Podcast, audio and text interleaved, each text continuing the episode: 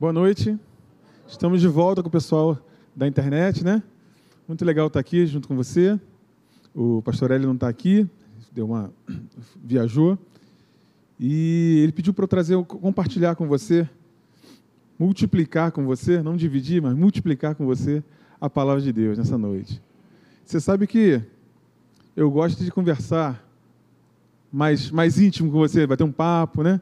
A gente vai bater um papo hoje à noite sobre algumas coisas que Deus tem falado ao meu coração, nessa série que, que o pastor Hélio está tá propondo para a gente.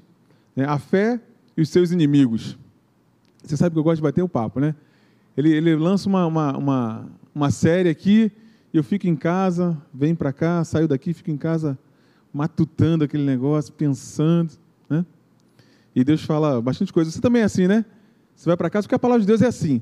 Ela sai daqui, sai da boca de uma pessoa, ou sai, né, você lendo ali, e ela processa dentro da gente, ela faz um, um processo, né, um processamento dentro de nós, e sai uma outra coisa, né? Não é assim? Encaixa. A palavra de Deus ela encaixa na nossa vida, ela vai encontrando espaço. Se a gente assim deixar, né? Se a gente eh, deixar, ela vai encontrando seu espaço. Inicialmente, a palavra de Deus ela chega e não encontra lugar. Você sabe que é assim que funciona.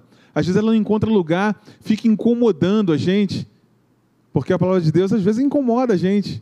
Né? Algum ajuste que a gente precisa fazer, você e eu, né? algum acerto que você de casa precisa fazer, ela, ela entra em, né, no nosso, nosso coração e fica ali tentando encontrar espaço e aquela, às vezes aquela briga interna, né?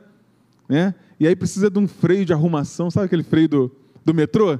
Sabe aquele freio que eu estou falando do metrô, do ônibus, né? Dá aquela freada e todo mundo encontra seu lugar, né? Aí ela vai encontrando seu lugar, lugar para sentar, né? Tal, tudo legal, né? E é assim que a palavra de Deus funciona. E eu gosto de bater esse papo com você e às vezes te provocar, não é isso? Provocar esse um, um certo incômodo às vezes, para que a gente possa, porque essa toda vez que nos expomos à palavra de Deus, é uma oportunidade que nós temos de melhorar, né?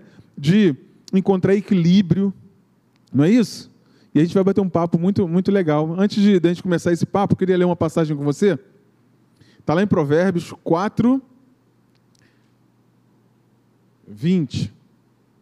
Muito conhecida, a gente fala nisso toda hora aqui, nesse púlpito. E, aliás, nesse púlpito você encontra a palavra de Deus é, bem para fortalecer bem o teu coração. Enquanto você procura aí, eu fiquei preocupado com, aquela, com aquele anúncio do Dirceu. Você ficou também? Eu sou um dos que fiquei preocupado com aquele anúncio do Dirceu. Gente, seis horas da manhã para fazer, fazer a inscrição para o culto? Por que, que você votou seis horas da manhã? Por favor. Gente, eu vou ter que atrasar o horário que eu durmo para poder fazer seis horas da manhã. Eu não vou ter que acordar cedo, eu ter que atrasar, porque eu, essa hora que eu estou indo dormir, mais ou menos. Eu sou a pessoa mais. durmo mais tarde. Lá em casa a gente dorme mais tarde. Eu vou ter que atrasar o meu horário de dormir. É? Meia-noite era cedo demais. Né? Mas seis horas da manhã, eu falei, acordar seis horas da manhã para fazer a inscrição. Meu pai do céu. Meu Senhor. Eu fiquei preocupado. Vamos ler essa passagem que diz assim, ó. Filho meu, atenta para as minhas palavras, aos meus ensinamentos, inclina o teu o teu ouvido. Não os deixes apartar-se dos teus dos teus olhos. Guarda-os no mais íntimo do teu ouvido, olhos, coração. Né? Por quê? Porque são vida para quem os acha e saúde para o seu corpo. Sobre tudo que se deve guardar, guarda o teu, porque dele procedem as fontes da vida. Essa é a palavra de Deus. A palavra de Deus é saúde para a gente. A palavra de Deus é, é vida. A palavra de Deus renova o nosso interior. Sabe? Renova, restaura aquilo que nós temos aqui dentro. E às vezes está tá ficando envelhecido, né? Sabe aquela, aquela peça de, de prata que vai ficando envelhecido, né? Aí tem que dar aquela, aquele polimento, tem que dar aquela limpeza legal. Às vezes acontece com a gente a gente está com o interior um pouco envelhecido, né? E tem que cuidar disso aí, a gente tem que dar uma, uma polida né? para que o nosso espírito, aquilo que é o nosso interior, aquilo que vale, possa brilhar. Brilhar. Porque a nossa. Eu, eu repito para você: você não tem problema nenhum. Amém? O problema está na nossa mentalidade, que não é renovada. Nós somos novas criaturas, filhos de Deus, transformados. Quem é? Quem é filho de Deus? Quem vai para o céu aí? Vai para o céu, você vai para o céu. Você é filho de Deus. Entregou sua vida a Jesus? Vamos para o céu, vamos viver a eternidade com Ele. O problema é da nossa mentalidade, que a gente precisa renovar. E se a gente não renovar, vai caindo, né? E aí, aquilo que a gente poderia ouvir e se, e, e se relacionar melhor com as pessoas, me relacionar melhor com Deus, a minha vida ser mais próspera, andar mais, né? Fluir melhor, não flui por quê? Porque a minha mentalidade não está renovada em Deus. O pastor Eli tem, tem falado conosco dessa série, a fé e os seus inimigos. Então ele falou de uma passagem, Jesus estava, foi lá, fez aquela a multiplicação dos pães e peixes. O que, que tem aí para comer? O pessoal está com fome. O que, que tem para comer? Ó, só tem esse garoto aqui com cinco pães e dois peixinhos. Né? Quem poderia imaginar? Conhece essa música? Não, eu sou muito velho, né? Alimentar a multidão. Não é assim? É assim que Deus faz, usa quem Ele quer, menino, homem ou mulher. Né? Então aquele menino lá, cinco pães, chegou lá, né?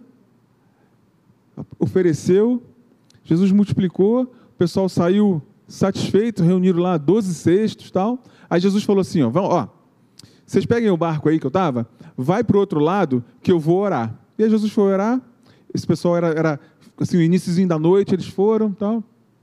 E aí tinha uma, as ondas agitadas, de repente, madrugada lá, tarde da noite, Jesus aparece no meio do mar, andando pelo meio do mar. Né? É, é, aí o pessoal ficou com medo, ele falou, aí ele disse, né? Coragem, sou eu, não tenha medo. Aí você conhece essa passagem que o pastor Eli fala toda hora, né? Então Pedro disse: se é, se é o Senhor mesmo, mande que eu vá até aí, andando sobre as águas. Você conhece essa passagem, não conhece? Jesus diz: vem, então vem. Pedro desce do barco, andou sobre as águas, foi até Jesus. De repente ele começa a reparar na força do vento nas circunstâncias ao redor dele, né? E reparando nas circunstâncias, olhando ao redor, o que aconteceu com ele? Começou a afundar. Né? Ele não afundou de uma vez, ele começou a afundar. Né? E quando a gente começa a afundar, bate o medo, né? Quando chega uma notícia, quando a gente acha que vai começar a afundar, ou quando alguém disse que no semestre que vem vai acontecer alguma coisa que a gente pode afundar, dependendo do que esteja no teu coração, de tudo que se deve guardar, guarda o teu coração, porque dele procedem as fontes da vida. Quando a gente acha que vai começar a afundar, começa o medo. E aí, dependendo, dependendo do que nós tenhamos dentro do nosso coração, de quanto a gente fortaleceu ele, de quanto a gente encheu, de quanto a gente guardou esse coração, a gente vai ter mais ou menos ou nenhum medo. Nenhum medo, que é um dos inimigos da, da, da fé, né? Que é um dos inimigos da fé. Então, aí ele gritou: Salva-me, Senhor. Você já sabe, prontamente Jesus estendendo a mão, pegou, segurou, falou: Rapaz, tem um homem bully, homem de pouca fé, né? Ninguém entendeu essa piada, né? Essa também foi fraquinha, né, pastor? Peraí, né? Você é velha, né? Peraí, tá ficando velha, né, pastor? Uhum. Tá ficando velho, viu? Coroa já. Bom, ou pequena fé, por que, por que você duvidou? Subindo vamos para o barco, o vento cessou. Tem que rir, né, Luciano? Esses caras com essas piadinhas boas, né? O vento cessou. Jesus pegou ali, mostrou, ensinou uma coisa a Pedro ali, levou ele para o barco, o vento parou, ok, beleza, né? Bom, aí ele vem falando com a gente, estou só repetindo ainda o que o pastor Hélio falou, tá? Daqui a pouco a gente vai conversar e eu vou, quero falar umas coisas muito legais para você. Que você vai precisar tomar decisão. todo dia precisamos tomar decisões. Todo dia. E eu preciso tomar uma decisão também. É, é, exercitar a fé em Deus, na Sua palavra, é a única garantia de uma vida que avança e vence os desafios da vida. A única garantia é quando a gente crê em Deus. Acreditei naquilo que Deus falou. Porque, e aí, cara? A gente precisa. Eu vou, vou acrescentando algumas coisas aqui. Gente, você precisa saber disso. Você precisa ser lembrado disso porque você sabe. Para cada assunto específico, nós precisamos exercer fé. Exercitar nossa fé. Porque nós podemos ter muita fé, ou uma fé, uma fé duradoura, para alguma coisa, mas não ter para outra coisa para outro assunto. Alguém entende isso? Mas fé não é uma coisa só, pastor? Fé é uma coisa só, mas você precisa exercê-la para cada área da sua vida, da minha vida. Tem área, e se a gente começar a pensar bem aí, tem área que você crê e tem área que você meio que duvida. E eu vou dar uma dica aqui muito legal para você identificar isso daqui a pouco. Daqui a pouquinho, espera aí. Vou dar spoiler agora não.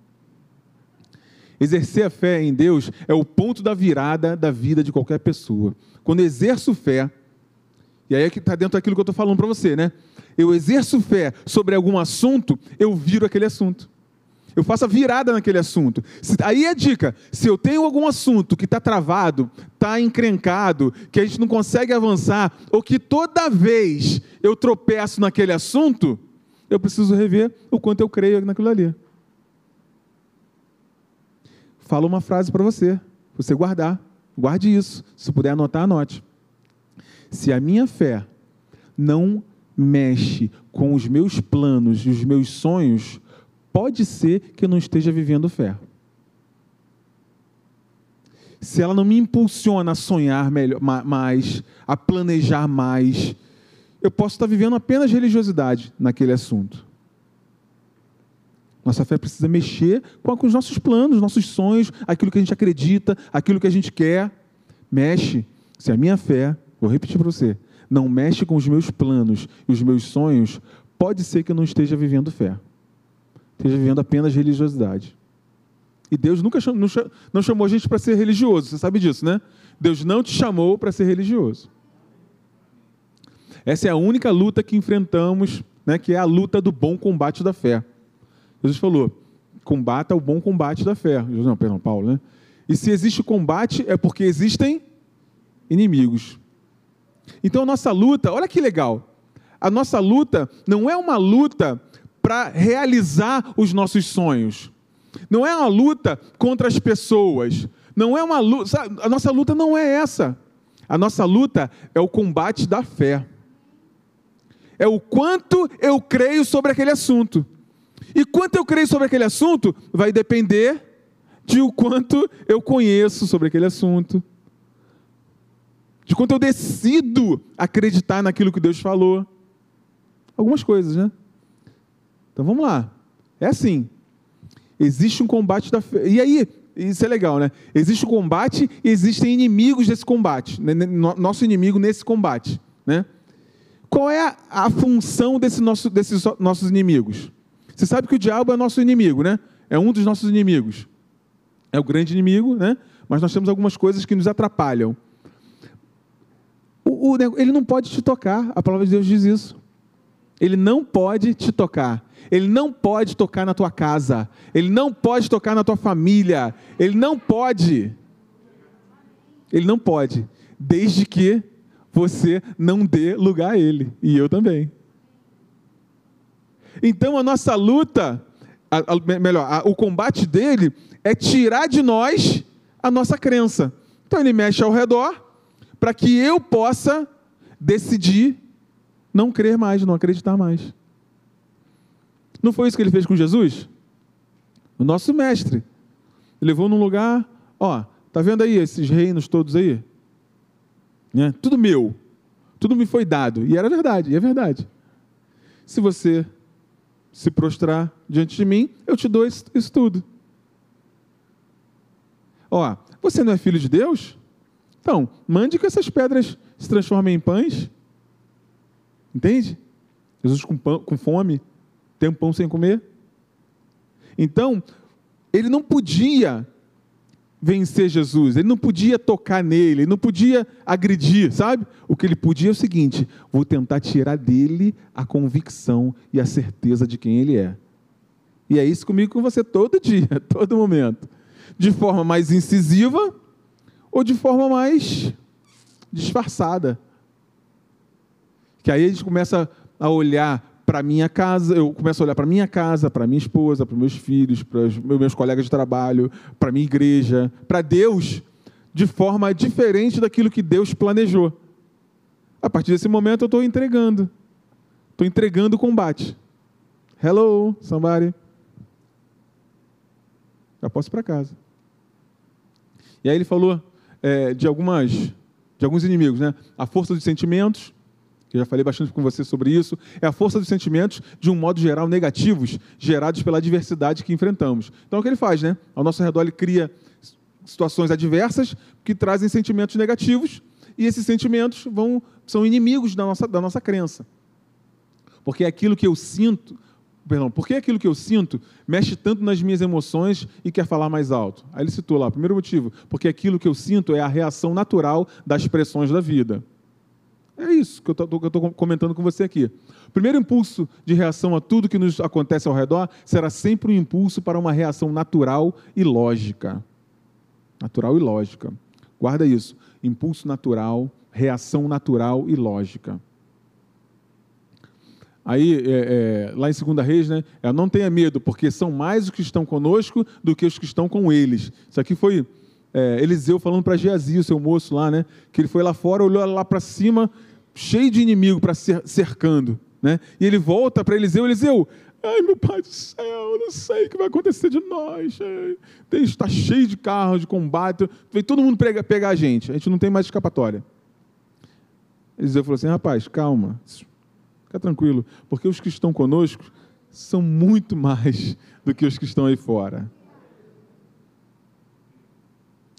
Se Eliseu tivesse se desesperado também, esses muito mais que são, estão do nosso lado, do que aqueles que estão ali, eles não tinham autoridade, legalidade para agir.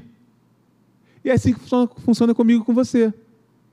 Eu preciso acreditar naquilo que a palavra de Deus disse, porque eu acreditando, eu dou legalidade, eu dou base, eu dou é, sustentação para Deus agir na minha vida e na tua vida.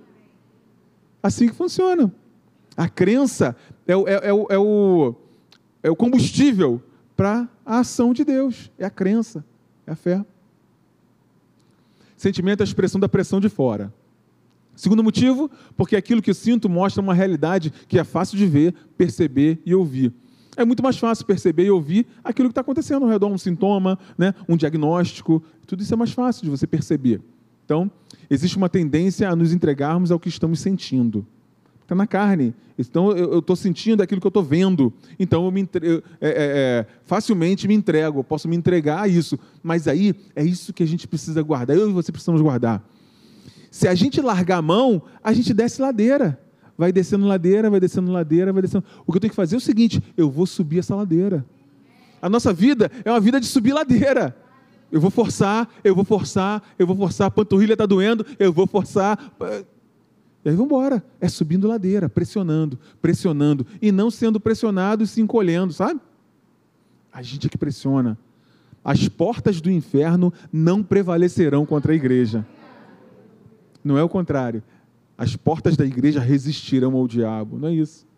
As portas do inferno não prevalecerão contra a igreja. Nós é que estamos avançando. Terceiro motivo, porque aquilo que sinto não combina com a fé na palavra de Deus. Se eu confio mais no que vejo do que sinto ou ouço, nunca poderei colocar a palavra de Deus para funcionar na minha vida.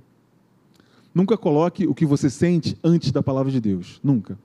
Se tiver que duvidar de alguma coisa, se quiser anotar isso aí também. Se tiver, também anote. Se, se eu tiver que duvidar de alguma coisa, eu duvido da minha incredulidade. Hello? Se eu tiver que duvidar de alguma coisa, duvido do, da minha incredulidade, duvido dos meus sentimentos, duvido da minha conclusão natural. A palavra de Deus ela é verdade. Ponto. Ela é verdade. O domínio do sentimento empurra a fé para baixo, mas o exercício da fé ajusta o sentimento. Até, até agora estou falando aquilo que o pastor falou, né? Você toma uma decisão que ajusta o que você sente. Fé é uma decisão. Eu também eu tenho falado disso há algum tempo já. Fé não é sentimento. Você não sente fé, você decide exercer fé. Fé nunca foi sentimento. A gente confunde essas coisas, tá? Ainda palavras do pastor L lá, né? A impossibilidade. Aí eu quero continuar falando com você algumas coisas que eu já falei, mas eu quero e algumas coisas que eu não falei ainda que Deus tem falado no meu coração. A impossibilidade muitas vezes é só uma questão de de opinião. Só uma questão de opinião. Na minha opinião, vai dar tudo errado. Na minha opinião, não vai dar. Está no campo da mentalidade, da mente, da razão. Na minha opinião. Mas qual é a opinião de Deus? Qual a opinião de Deus? Aí eu te pergunto, com qual opinião você vai ficar e eu vou ficar? Entende? E aí eu quero dar uma dica para você agora. Você já percebeu a dificuldade que você tem, e eu também, de crer naquilo que você é especialista? Vou repetir. Nós temos uma dificuldade de crer naquela área que nós somos especialistas. Por exemplo, você é da área de saúde. Vamos dizer que eu seja da área de saúde, né? E aí eu sei que aquela doença, ela não tem cura. Não tem jeito de curar. Eu tenho mais dificuldade de crer nessa área. Porque eu conheço aquilo dali, porque eu sei que não tem jeito, né? Por que eu estou falando isso para você? Porque está no campo da razão a impossibilidade. No campo da mente. Se você é da área de finanças, por exemplo, né? área financeira, você vê que aquela falência não tem jeito. Aquele mercado não tem jeito, não vai acontecer. Não vai vender. Não está vendendo, ninguém está vendendo.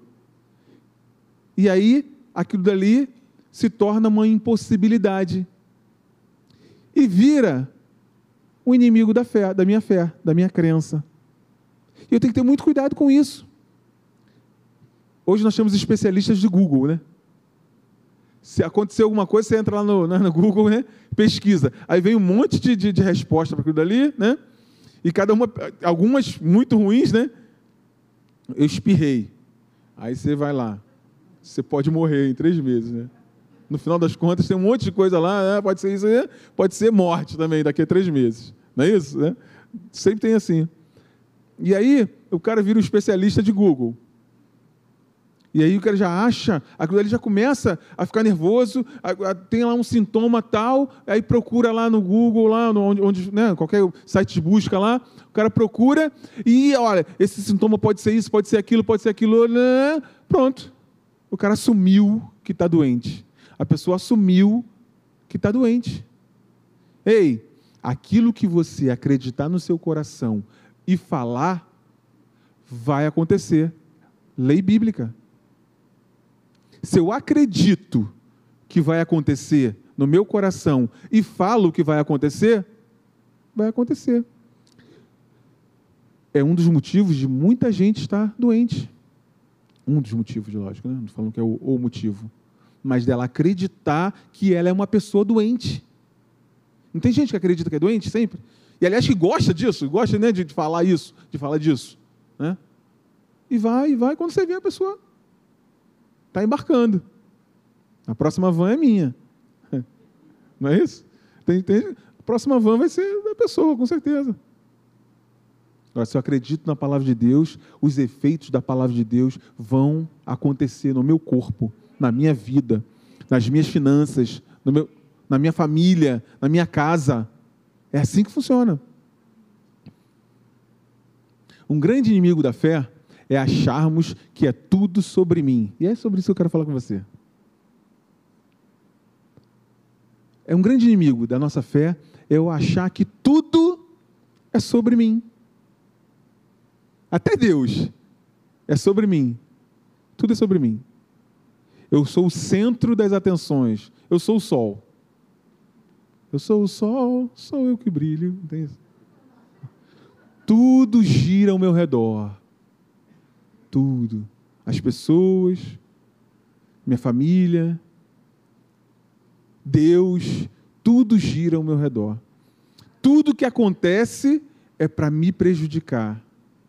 Tudo que acontece é para me favorecer. Quando a Bíblia nunca falou isso. Quem é o centro? Quem tem a primazia? Jesus Cristo é a primazia, Ele é o centro. Você e eu estamos sendo treinados todo dia, todo dia, a achar que eu, self, myself, is the center of the universe.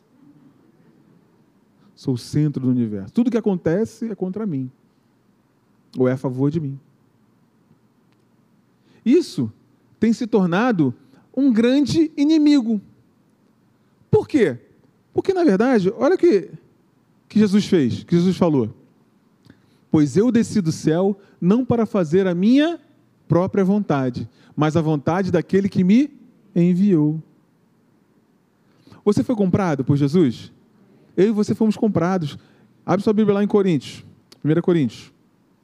Se não me engano, é 6.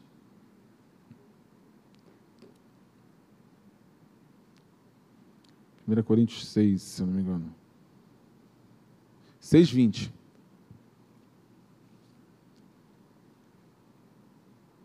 Diz assim, ó, porque vocês foram comprados por preço. Agora, pois, glorifiquem a Deus no corpo de vocês, na vida de vocês. Glorifiquem a Deus na vida de vocês. E tem muita gente, eu vou te falar a dor. Qual é a dor disso tudo, né? O inimigo é achar que é tudo sobre mim. Qual é a dor quando eu, quando eu acho que tudo é sobre mim? Quando eu olho no espelho, eu vejo quão imperfeito eu sou. E aí tudo fica cinza, tudo fica sem cor, porque eu erro tanto. Se é tudo sobre mim, tem alguma coisa errada nesse mundo. Eu começo a ficar, e na verdade não é, né? Não é, não é tudo sobre mim. Eu começo a não saber lidar com as frustrações, com as outras pessoas. Eu sempre lido com as outras pessoas, eu sempre lido com Deus pensando em mim. Eu não sirvo a Deus. Eu quero que Deus me sirva. Hello? Ele tem que fazer agora o que eu quero que ele faça agora. Porque se ele não fizer agora o que eu quero que ele faça agora, ele não é tão Deus assim. Ou então, ele não me ama tanto assim, porque ele não fez agora o que eu, achei, o que eu acho que ele tem que fazer agora. Eu tenho um problema de entender o amor de Deus. Porque se ele me ama, eu falei com ele, ele tem que fazer agora. Porque eu acho que tudo tem, tudo é sobre mim. Então eu para fazer a vontade do meu Pai. A fé que ultrapassa os desafios não pode ser centrada nos meus desejos e percepções. Não, a minha percepção é essa. Não, o meu desejo é esse. Não pode ser, gente. Tem que ser centrado nas percepções e nos desejos, no propósito de quem? De Deus. Deus, Ele é todo poderoso. Ele é maravilhoso. Ele nos comprou, ele mandou. Ele, na sua glória, mandou o filho dele aqui que morreu por mim e por você para nos comprar. Uh, ele já fez tudo. Ele já fez tudo. E agora a glória é dele. Ele é o centro. A gente vai, vai aprofundar um pouquinho, muito menos em minhas deficiências e sofrimentos. A fé que vence as barreiras não pode ser amparada no que achamos que ela é. Ah, eu acho que fé é isso, eu acho que fé é aquilo. Não. Ela, ela é centrada onde? Naquilo que aquele que criou, né? Você ser apoiada na palavra de quem a estabeleceu como chave para a solução. Não foi ele que estabeleceu a fé como chave para a solução? Não foi ele? Ele mesmo usou a fé. Haja luz ele no coração dele falou assim: Eu vou falar, haja luz, e vai haver luz. Haja isso, haja aquilo, e ouve. acreditou no coração e falou. Ele olhou para você e para mim e falou: Eu acredito neles. Eu acredito que ele vai me servir. Eu acredito que ele vai ser bem sucedido. Eu acredito que ele vai me representar nessa terra. Então estou chamando. Ele tem fé em mim e em você. Sabia que Deus tem fé em você? Porque antes de nós o conhecermos, antes de nós o aceitar, aceitarmos o sacrifício dele, ele já fez o sacrifício. Eu vou fazer porque eu acredito no ser humano. Eu acredito que eles vão entender e vão me receber. Então Deus tem fé em você. Mas Ele é o centro. Não pode ser eu o centro. Nem você. Fé é certeza e convicção. Certeza e convicção vem de um exercício de conhecimento e decisão de acreditar naquilo que eu tomei conhecimento. Então eu faço um exercício para conhecer a palavra de Deus. Que exercício eu faço? Vamos ler, vamos ouvir, vamos né, fazer um exercício de conhecimento da palavra de Deus. Ler um livro sobre algum assunto específico. Né? A, lógico, a palavra de Deus está acima de tudo. Né? E a gente lê a palavra e conhecer e conhecer. Conheçamos e prossigamos em conhecer. Esse é o nosso exercício todo dia, né? todo momento a gente conhecer mais a Deus, conhecer mais aquilo que Deus falou. A chave da solução eu preciso conhecer. Você quer solução para os seus problemas? Quer ou não quer? Eu quero. Solução para todos eles. Mas como é que eu vou conhecer? Como é que eu vou ter a chave da solução? Conhecendo qual é a chave da solução. Me aprofundando cada vez mais. Então, é um exercício de conhecimento, né? E depois que eu conheço, eu preciso tomar a decisão de acreditar naquilo que eu conheci. Porque é diferente, né? Eu conhecer e acreditar naquilo. Como é que eu acredito? Agindo baseado naquilo. Recebi uma palavra, eu ajo baseado naquilo que eu recebi. Porque quando eu ajo baseado naquilo que eu acreditei, eu provo que eu acreditei. Não é um sentimento, né? Ah, eu acreditei, oh, coisa linda, olha, cantares de Salomão, olha, salmos, uma poesia linda. É legal, ótimo. Mas a palavra, a vida com Deus é prática. E a nossa vida do dia a dia é prática, não é? E Deus nos chamou, Ele é um Deus prático. Ele faz, Ele fez. Entende? Vai lá e faz. É assim que Deus é. Diz assim lá em Romanos, isso, isso para mim é demais, essa, essa passagem. Todas as coisas cooperam para o bem daqueles que amam a Deus, daqueles que são chamados segundo o seu. As coisas cooperam para o bem daqueles que amam. Quem ama a Deus aí? Como é que eu sei? Como Deus sabe que você e eu amamos a Ele? É porque eu falo? Porque eu tenho um sentimento aqui, pastor, que. Deus é prático. Deus é prático. Eu, a passagem lá é João, tá? Tá, tá em Romanos ali, porque eu acho que eu não alterei. Mas é João. Aquele que tem os meus mandamentos e os guarda, ou seja, se submete, esse é o que me ama. Uh! Todas as coisas cooperam para o bem daqueles que se submetem à minha palavra. Hello! A Bíblia se responde. Então, ó, aquele que tem os meus mandamentos e os guarda, se submete, esse é o que me ama. E aquele que me ama será amado por meu Pai. Eu o amarei e me manifestarei na vida dele. Hello! Uh! Todas as coisas cooperam para o bem daqueles que amam a Deus, daqueles que são chamados segundo o seu propósito. Funciona desse jeito, porque Deus é prático. Às vezes a gente fica nesse negócio de sentimento e tal, e é bom, o sentimento, Deus botou sentimento para a gente sentir mesmo. Mas a gente não pode ficar se levando por isso. Achar que a vida com Deus é um sentimento. A vida com Deus é prática. Independente do meu sentimento. Independente do que eu sinta. O que, que tem que fazer? É isso, pastor? Então eu vou fazer. Deus, o que, que tem que fazer? É isso? Então eu vou fazer. Sentindo ou não sentindo? E aí você e eu vamos ver os reflexos. Vamos ver os reflexos. O problema é que a gente fica, ai, estou sentindo, ai, porque hoje. Já te falei isso. Deus te ama da mesma forma. Isso é muito legal, cara. Isso para mim foi uma chave também que eu, eu, caiu essa chave, né, virou essa chave, melhor dizendo, há pouco tempo atrás. Deus te ama e me ama com a mesma intensidade, a mesma intensidade daquele dia de Jesus na cruz do Calvário. Não mudou a intensidade, a intensidade é a mesma. A gente às vezes acha, não, naquele dia Deus derramou do amor dele com uma intensidade maior. Não, a Bíblia diz que o amor de Deus se renova todos os dias. Renovado todo. Ele te ama hoje e me ama hoje com a mesma intensidade daquele dia na cruz.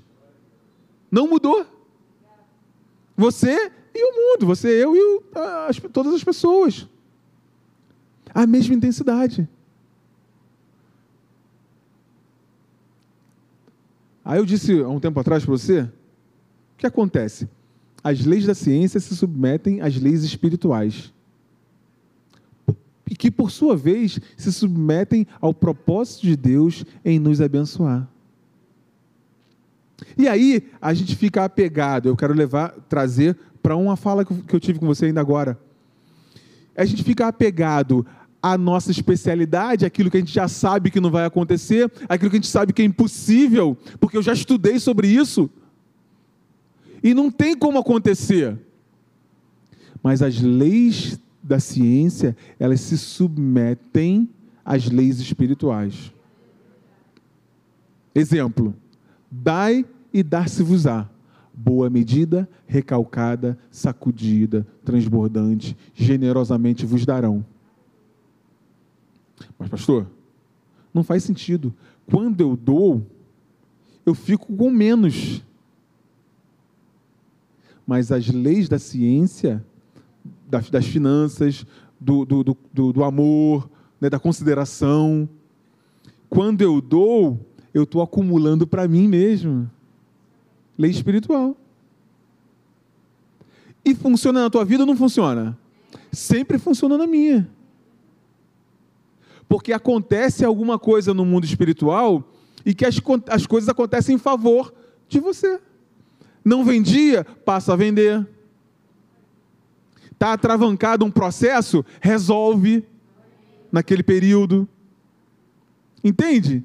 Então as leis, outra coisa, eu, alguém esteja com uma, uma enfermidade, algum, alguma área, algum órgão, alguma coisa, não está funcionando, não quer funcionar. A pessoa resolve acreditar, decidir acreditar em Deus. Decidir acreditar em Deus, a gente não, eu não sei porquê, agora o corpo começa a reagir ao remédio. Não estava reagindo, pastor. Agora passou a reagir. O corpo começou a produzir as enzimas que precisavam produzir. E aí começa a produzir, o corpo começa a reagir e reagir, puf, a doença foi embora. Hello? As leis da ciência se submetem às leis espirituais, que por sua vez se submetem ao propósito de Deus nós somos, eu e você, somos agentes do propósito de Deus. Agentes do propósito de Deus na nossa vida, mas principalmente na vida de outros. Porque quantos têm essa experiência? Eu tenho essa experiência, tá? De, pastor, eu comecei a fazer alguma coisa por alguém, trabalhar na igreja, qualquer coisa. Comecei a fazer alguma coisa por alguém e as coisas lá em casa começaram a resolver. Alguém tem essa experiência aí? Eu tenho. eu comecei a, a servir a Deus em alguma área e as coisas que não tem nada a ver com aquela área começaram a, a funcionar. Hello? Posicionamentos de fé trazem com elas leis espirituais que dão substância para promover as possibilidades. Sempre assim. Sempre assim. Mas sempre ligado a um propósito. Nós somos, eu e você, somos agentes do propósito de Deus. E aí Deus, sabe quando você precisa de uma bênção? Precisa ser promovido, você quer alguma coisa que você queira? Tudo isso não pode ser, eu quero assim, estou indo para o final aqui agora, não pode ser para mim, para o meu umbigo, para que eu me engrandeça. Precisa ser para que Deus seja glorificado. Se for nesse caminho, vai fluir, gente. Vai fluir. Flui. Flui. A minha família, a tua família, é para a glória de Deus. Então fique tranquilo, Deus está cuidando. Deus está cuidando dos seus filhos. Deus está cuidando da sua casa. Deus está cuidando disso, porque a tua casa, tua família, o teu trabalho é para a glória de Deus.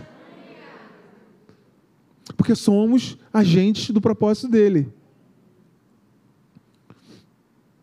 O avanço acontece não pelo meu merecimento, mas pelo caráter pelo propósito de Deus e pela minha natureza de filho. E aí eu quero concluir com você, falando duas frases para você, a gente terminar. Que a primeira é isso: o avanço está em se submeter aos propósitos de Deus. É aí que a gente avança. Quando eu me submeto àquilo que Deus tem para minha casa, para minha família. Porque, vou te falar, Deus é prático. E aí ele vai agir nas tuas finanças. Ele vai agir na tua casa. Ele vai agir na vida dos teus filhos. Está preocupado com seus filhos? Legal, Patrícia.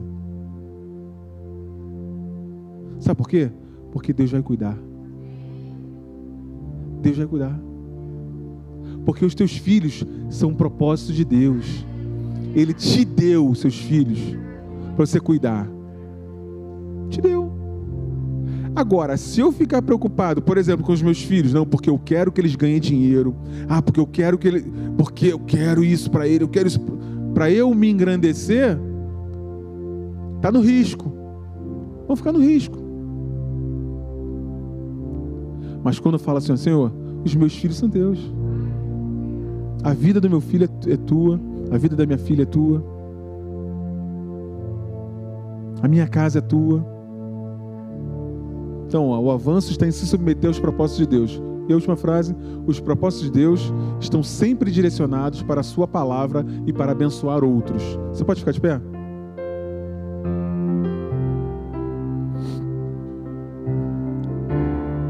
Quero ler, ler para você. Ó. Os propósitos de Deus estão sempre direcionados para a Sua palavra e para abençoar outros. A gente precisa, como igreja, como filho de Deus, tirar essa visão de que sou eu e eu e eu. Deus sempre te abençoa para abençoar outros. Sabia disso? Quer ser abençoado, por exemplo, um exemplo financeiramente? Abençoa outras pessoas. Que Deus vai falar assim, ó, ah, ele ele tá comigo. Entendeu o negócio? vou abençoar outras pessoas e Deus não vai deixar faltar. Ele vai fluir cada vez mais para que eu possa abençoar cada vez mais pessoas. Os meus filhos não são para me servir. Entende? Nossos filhos não são para nos servir. Nossos filhos são para a glória de Deus. Minha casa não é não são para eu, não é para eu ficar engrandecido, envaidecido, nada disso. Tudo é para glória de Deus. Porque ele, nele, vou ler essa passagem lá em Colossenses.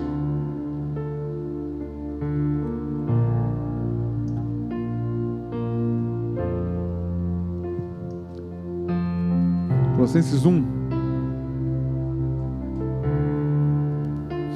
Lembrei dela aqui agora.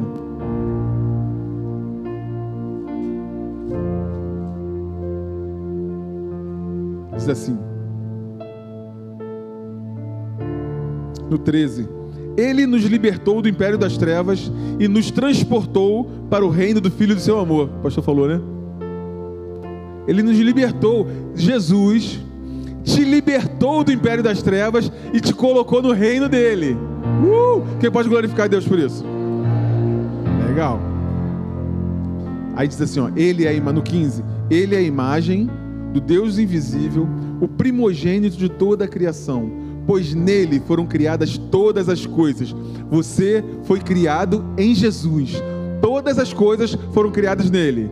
Eu fui criado nele. Fala, eu fui criado nele. Nele foram criadas todas as coisas nos céus e sobre a terra, as visíveis e as invisíveis, sejam tronos, sejam soberanias, quer principados, quer potestades. Tudo foi criado por meio dele e para ele. Ele é antes de todas as coisas, nele tudo subsiste. Ele é o cabeça do corpo da igreja. Ele é o princípio primogênito entre todos os mortos, para que em todas as coisas terá para em todas as coisas ele ter a primazia. Ele tem a primazia em todas as coisas. Ele é o centro. E ele escolheu, olha que legal. Ele escolheu você e eu para sermos representantes dele. Ele vai te deixar numa furada sendo representante dele? Ele vai me deixar numa furada? Não vai porque nós somos representantes, nós estamos cumprindo um propósito aqui. Você e eu estamos cumprindo um propósito. Então ele vai, ele está contigo. Fala, ele está comigo. Fala para você mesmo, ele está comigo. Aleluia. Senhor, obrigado, Pai. Põe a mão sobre o seu coração aí.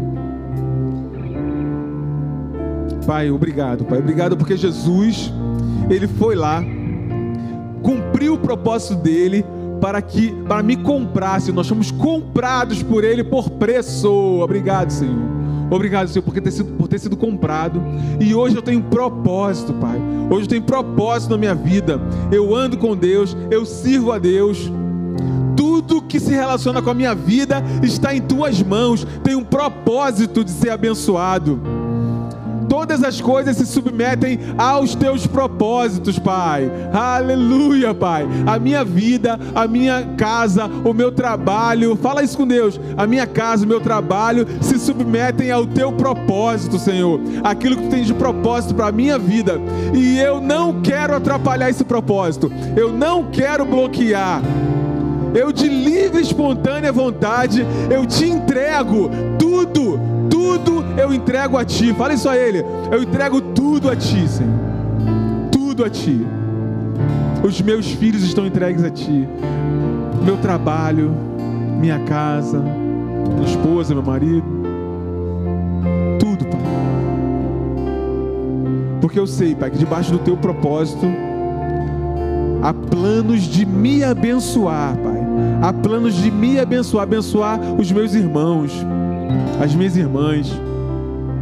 O teu plano é abençoar, o teu desejo é abençoar, o teu desejo é prosperar, é progredir, é crescer, é avanço. O teu plano é esse, Pai. Mas nós nos submetemos a todo o teu propósito, Pai. Nós te louvamos, nós te glorificamos. Nós, Senhor, nós nós não vamos nós resistimos. Eu quero que você fale isso, fale isso do teu coração. Nós resistimos, eu resisto, eu resisto a achar que é tudo sobre mim. Não, Senhor, é tudo sobre ti, é tudo sobre Jesus Cristo, é tudo sobre o Senhor, o Todo-Poderoso.